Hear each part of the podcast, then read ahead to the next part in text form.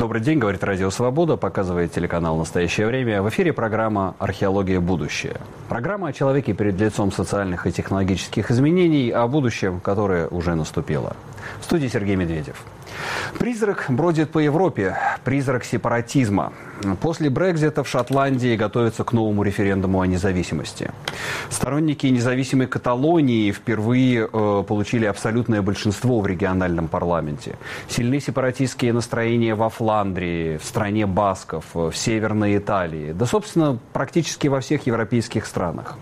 Увидим ли мы распад европейских держав и появление десятка, а то и больше новых независимых государств? И насколько вообще сильны сепаратистские настроения в современном мире и в России?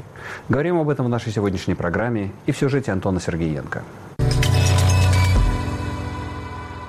В Западной Европе прочность национальных государств казалась незыблемой. Однако на деле выделяют несколько крупнейших очагов сепаратизма. Наиболее активными движениями являются каталонское, баское, фламандское и шотландское. На сегодняшний день большинство таких движений маргинализированы и удовлетворяются уступками центральных правительств. Как, например, режим налогообложения в стране басков в Испании. В Шотландии дух сепаратизма возродился с новой силой после референдума 2016 года о выходе выходе Великобритании из Евросоюза. Шотландцы не поддержали Брекзит, а националисты заговорили об идее референдума о независимости региона, чтобы сохранить членство в ЕС. Сейчас Шотландия готовится ко второму референдуму об отделении от Великобритании, и у сторонников независимости есть все шансы на победу. На выборах парламента испанской Каталонии победили сторонники независимости, что позволит им сформировать коалиционное правительство. Недавно депутаты Европарламента лишили неприкосновенности бывшего главу правительства Каталонии Карлоса Пучдемона и двух его соратников. Теперь их могут выдать Испании, где им грозит тюрьма за референдум 2017 года. В феврале в Каталонии вновь вспыхнули акции протеста. Поводом стал арест рэпера Пабло Хасселя, давнего сторонника независимости региона. Власти Испании обвиняют его в одобрении терроризма и клевете на корону и на государственные институты. Суд признал его виновным и отправил в тюрьму на 9 месяцев. Если раньше угроз территориальной целостности ЕС практически не было, то сейчас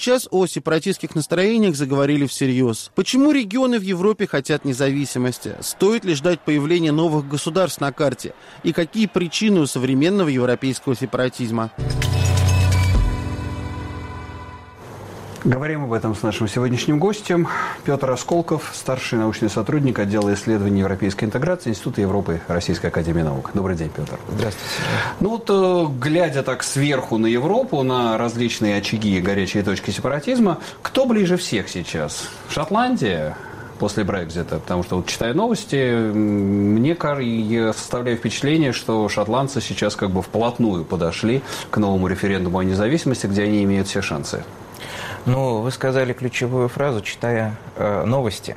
Э, то есть то, что доминирует в повестке, то, что э, захватывает новостные заголовки, то, можно сказать, в известной степени действительно ближе всего к осуществлению своей цели. Э, но э, вопрос в том, насколько эта цель действительно достижима. И э, в сюжете прозвучали также фламандцы, прозвучала, Шот... прозвучала Каталония, прозвучала страна Басков. И эм, ну, наверное, если исходить из э, архитектуры Европейского Союза и из э, самих механизмов э, новообразования государств, которые сейчас могут быть осуществлены, то, наверное, Шотландия действительно в наибольшей степени имеет шансы потому как внутри Европейского Союза его расширение за счет образования новых государств внутри существующих границ э, вряд ли возможно. И об этом э, говорили и э, действующие лица в Европейской комиссии, и в Европейском парламенте, что данный сценарий неосуществим. Если, он, если его кто-то пытается осуществить, то этому новому государству придется проходить... Все от нуля, то да, есть полностью, нуля, полностью все процедуры вступления, согласования и утверждения всеми существующими членами Европейского э, да, Союза. безусловно. И в том числе, естественно, теми членами Европейского Союза, из э, состава а, нет, которых это стоп, государство... Великобритании же нету, так да. вот, я, об это, я, я к этому и подвожу, что Шотландия действительно может, может оказаться ближе всего, потому что Великобритания больше не находится в составе Европейского Союза. Так, может быть, Шотландию на фаст-трек запустят? Э, ведь, может быть, в Брюсселе есть какая-то фрустрация по поводу Брекзита, и увидеть в этом такой, ну, не то, что наказать Великобританию, но, так сказать, это некий жест шотландцам, которые э, не просто в процессе сепаратизма, но как бы их в, референдуме по Брекзиту их обошли фактически, да, мнение Шотландии, оно было задвинуто все равно массированным британским голосованием. Ну, хрустального шара у меня, естественно, нет, и расклада на картах Таро или чего-нибудь такого. То есть, что именно, э, что именно э, будет э, обсуждаться в Брюсселе и какие решения это могут быть приняты в отношении Шотландии, пока что заранее сказать невозможно. А, посмотрим. Хорошо, остальные точки. Каталония сейчас постоянно в, в новостях. Ну, это как бы такой постоянно греющийся, подогревающий конфликт. Э, я думаю, все бывшие в Испании, в Барселоне э, тоже об этом знают. Но это э, как бы такой, он постоянно на уровне такой ниже точки кипения. Здесь не следует ждать какой-то возможности отделения Каталонии. Ну и каталонская, и баскская истории, они э, начинаются намного ранее, чем э, в 2017 Еще году. до франкизма. Еще до франкизма, безусловно, и даже до республики, которая существовала в 20 веке. То есть э, идея каталонской независимости, идея баскской независимости, она существовала, наверное, столько же, сколько существовали какие-то каталонские статуты и особые права. И можно сказать, что все каталонское движение и баское движение, они черпают э, свои силы и свои символические ресурсы в истории. И организованное какое-то движение в стране басков и в Каталонии можно отсчитывать, наверное, с XIX века еще. Э, при... То есть, вообще, вот я хотел уточнить, вот все сепаратизмы, это вот туда, к весне народов, к этому большому романтическому движению XIX века, да, итогом которого явилась, там, не знаю, Германия, Италия, да, создание больших крупных национальных государств, и тогда же просто некоторым не так повезло, и они остались в составе более крупных государств, как э, там Фламандия, Фландрия, к примеру, да, или север Италии, Ломбардия. Ну, за все сепаратизмы я бы здесь не сказал, но, по крайней мере, Фландрия, по крайней мере, э, ряд, ряд э, других европейских сепаратизмов, он действительно туда, к весне народов. И некоторые из них даже дальше, чем к весне народов. Это в позднее Средневековье, как даже Британь, угу. или в 18 век, как Шотландия, к примеру. Ну да, или там Окситания, например, да, юг Франции. Окситания тоже. вообще можно сказать, что даже не в позднее средневековье а, уходит, а в раннее, да. в высокое средневековье, Высокое по крайней средневековье, мере, да. да, да. Так что это довольно старые вещи. Хорошо, э, вещь, которая, э, опять-таки, человеку, выросшему еще в советское время и помнящему и теракты Ира, и теракты это, Эускади, э, баскской организации, насколько это уже осталось в прошлом? Возможно ли сепаратистский терроризм сейчас? Или это все-таки осталось где-то там в 70-х, 80-х годах? Ну, я бы сказал, что это возможно, тем более, что все э, подобные организации в Европе, и Ирландская республиканская армия, и Страна Басков и Свобода, это э, и э, Национальный фронт освобождения Корсики, все они обладают несколькими чертами общими. То есть, в первую очередь, это организации левого толка – Э, это организации, как правило, имеющие некую официальную структуру, э, как... Э, политическое представительство, ними, да. Да, политическое представительство с ними аффилированное, как Шинфейн в случае Ира, как да. Батасуна ранее в случае, в случае это. Басков, И да. еще очень важная черта – это их организационная рыхлость и неоднородность. Поэтому, когда э, какая-то часть этой организации, претендующая на э, представительство всей организации, заявляет о том, что она складывает оружие, что она прекращает борьбу, то неизбежно возникает какое-то крыло этой организации более радикальное, которое заявляет о том, что оно с этим не согласно, и что оно борьбу как раз продолжит. Mm-hmm. Как это было неоднократно с Ирландской республиканской армией, от которой отделилась временная ИРА, при, преемственная ну, ИРА, истинная ИРА. ИРА, да, да, вот да. это, да, официальных. Да. Совершенно верно. Точно так же это было и с э, отдельными, более мелкими осколками э, страны Басков и Свободы, mm-hmm. Эушкади Ташкаташуна. Э, и э, буквально вот получается, года полтора назад э, даже на Корсике вспомнили о национальной освободительной борьбе, и НФОК, вот как раз э, Национальный фронт освобождения Корсики, заявил о возобновлении э, борьбы вооруженной за большую автономию, за новый статус Корсики. Но, правда, там была сделана существенная оговорка, что они не будут больше выбирать в качестве своих мишеней физических лиц, а будут действовать против их имущества. Насколько жесткой э, является позиция центральных государств? Вообще, если можно посмотреть на тренд 21 века, он все-таки на деволюцию, да, которая, вот, скажем, в Британии идет, да, со времен Блэра, да, еще объявленная, э, на широкие права, которые во Фландрии имеются, да, там, язык, школа, фактически Фландрии, как приезжаешь как в отдельную независимую страну. Э, ну, так вот, тренд современный, он все-таки на придание большей культурной автономии, фактически на грани конфедерации, на грани образования независимого государства? Это был однозначный тренд в конце 90-х, начале 2000-х. Собственно, э, когда оформилась именно федеративная структура Бельгии, mm-hmm. когда э, была фактически завершена организационная деволюция в Шотландии, когда та же Корсика получила особые права э, и так далее. Но сейчас э, сложно говорить о том, что этот тренд продолжается.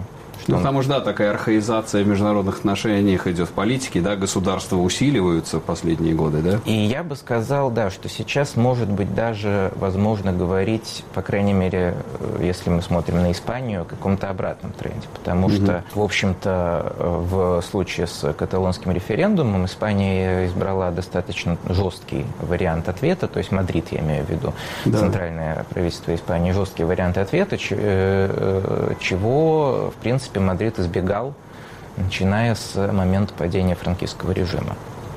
Э, и в какой-то степени это может быть э, также экстраполировано и на Великобританию, потому что тот же Борис Джонсон э, избрал достаточно конфронтационную риторику по отношению к Шотландии. шотландским автономистам, к шотландским индепендистам. И в Бельгии, наверное, ситуация не столь э, репрезентативна, потому что все-таки Бельгия это действительно федерация, это действительно федеративное государство, где э, у федерального центра все полномочия по остаточному признаку, по остаточному принципу. И там забрать те права, забрать ту автономию, ту фактически независимость, которая есть у Фландрии, уже не получится скорее всего.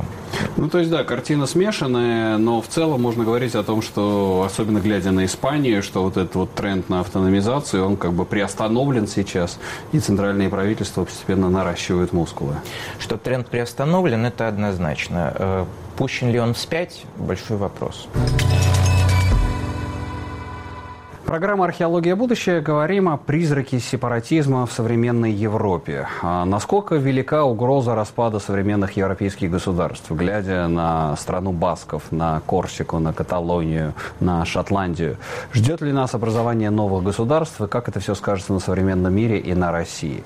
Рассуждает Александр Тевдой Бурмули, доцент кафедры интеграционных процессов МГИМО в разговоре с Антоном Сергеенко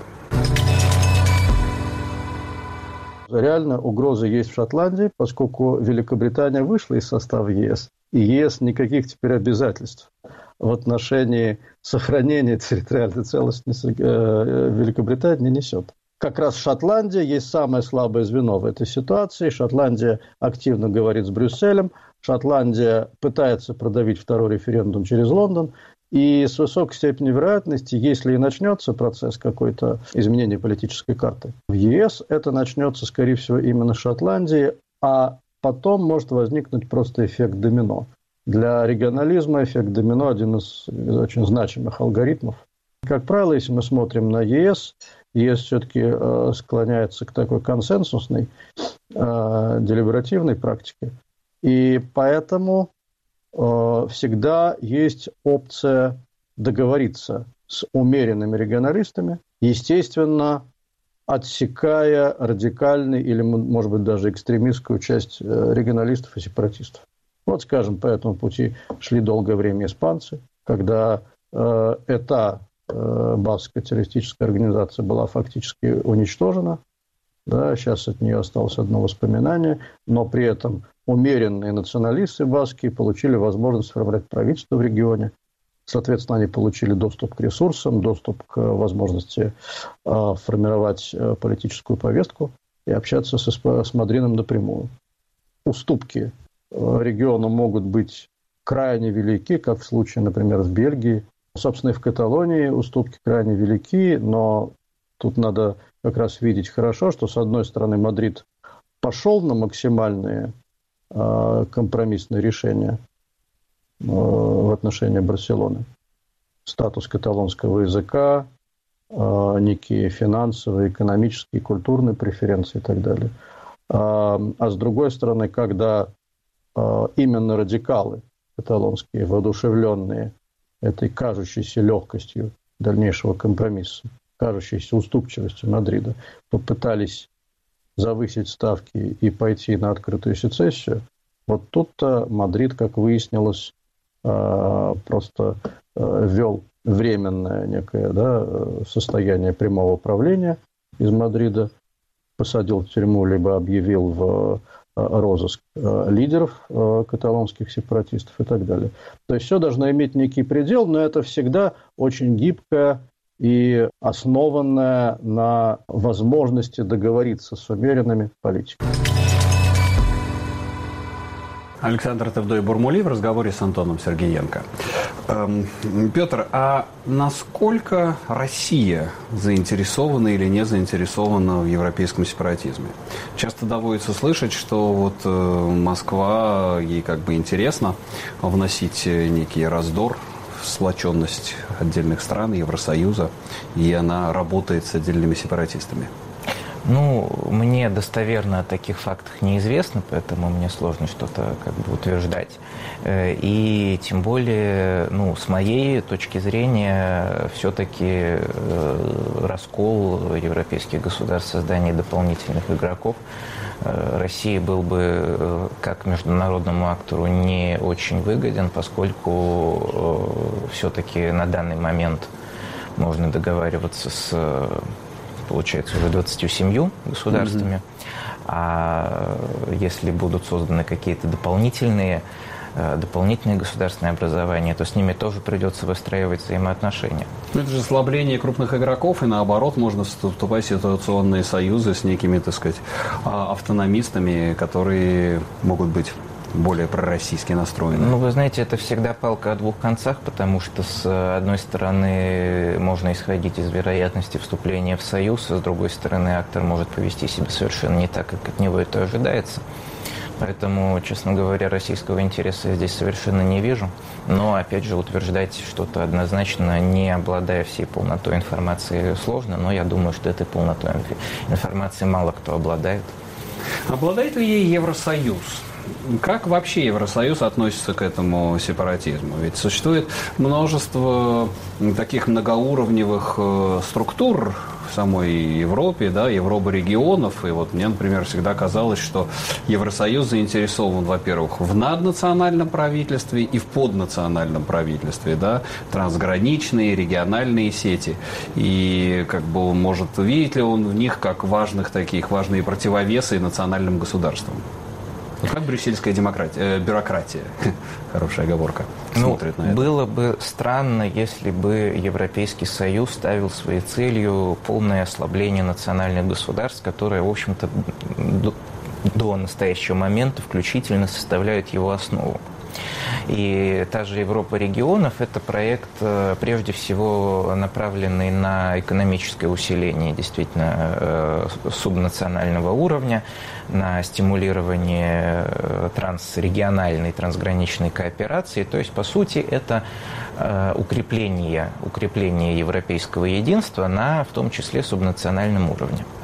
Сказать, что это однозначно работает на руку э, каким-то сепаратистским устремлениям или регионалистским, автономистским, достаточно сложно, потому что да, в мечтах отдельных автономистских движений это так.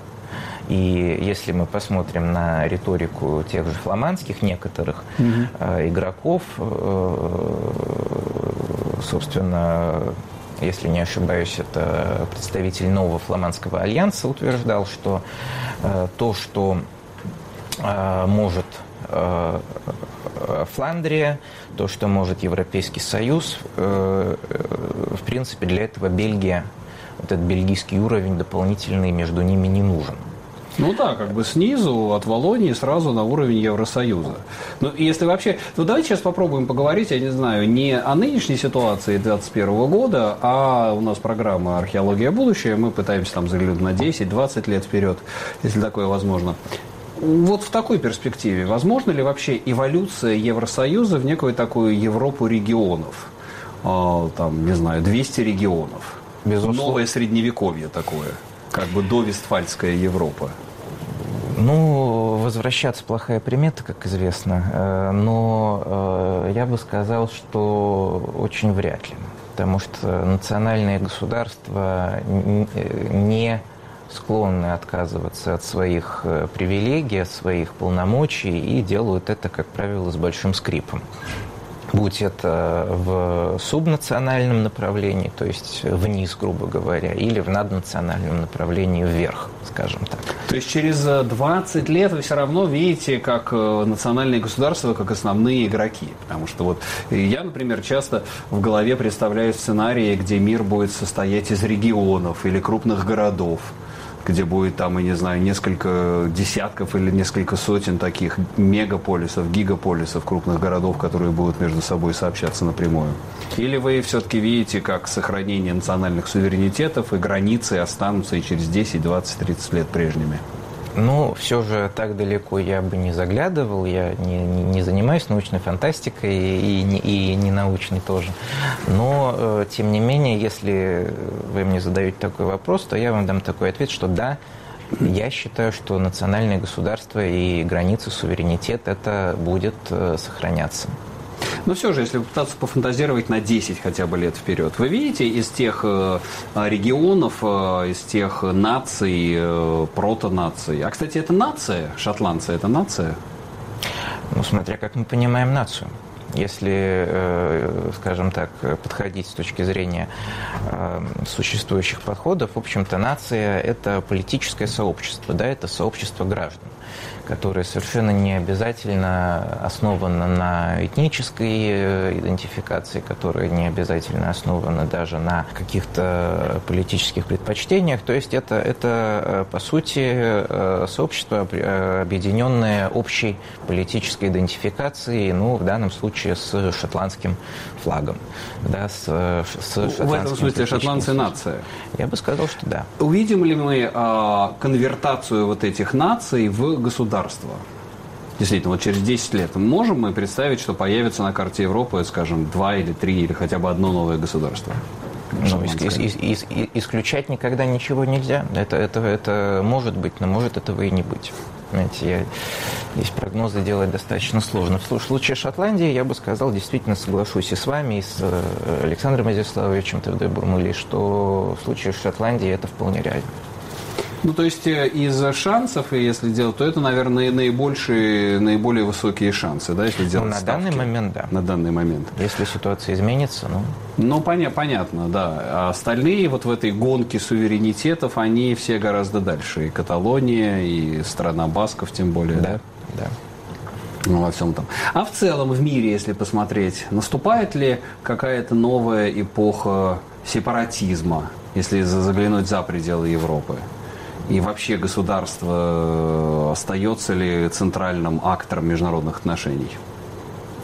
Государство, безусловно, остается центральным актором международных отношений, хотя бы потому, что, в общем-то, других акторов, с которыми можно было бы выстраивать подобные отношения, не так уж много. И все равно они, как правило, если мы говорим о наднациональных государствах, они все-таки состоят из государств. То есть государство не входит и самостоятельной какой-то идентичностью они, эти организации, не обладают, но вот за исключением, вероятно, как раз того самого Европейского Союза, который максимально приблизился к формированию собственной какой-то наднациональной повестки, наднациональной идентичности.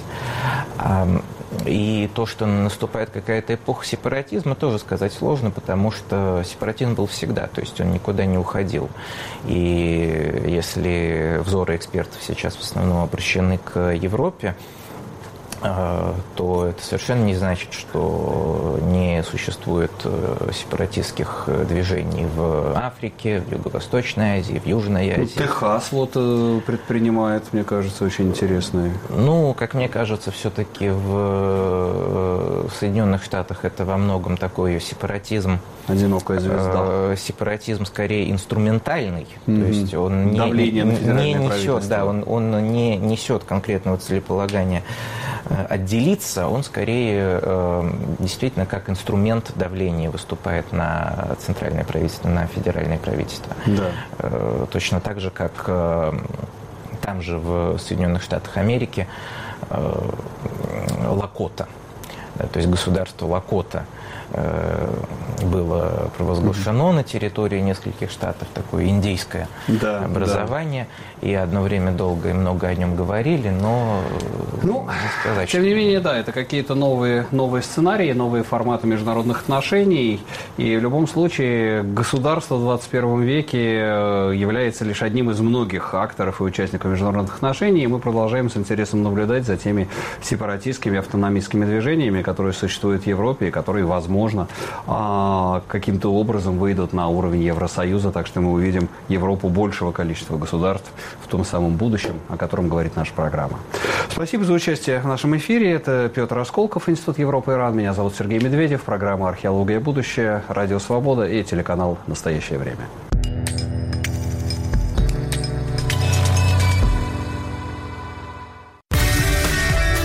Студия подкастов «Радио Свобода» писатель Александр Генис, рок-критик Артемий Троицкий, поэты Игорь Померанцев и Елена Фанайлова, историк Майрбек Вачугаев в вашем мобильном телефоне со своими гостями, суждениями, историями и звуками. Слушай на всех подкаст-платформах. Просто надень наушники. Подкасты «Радио Свобода».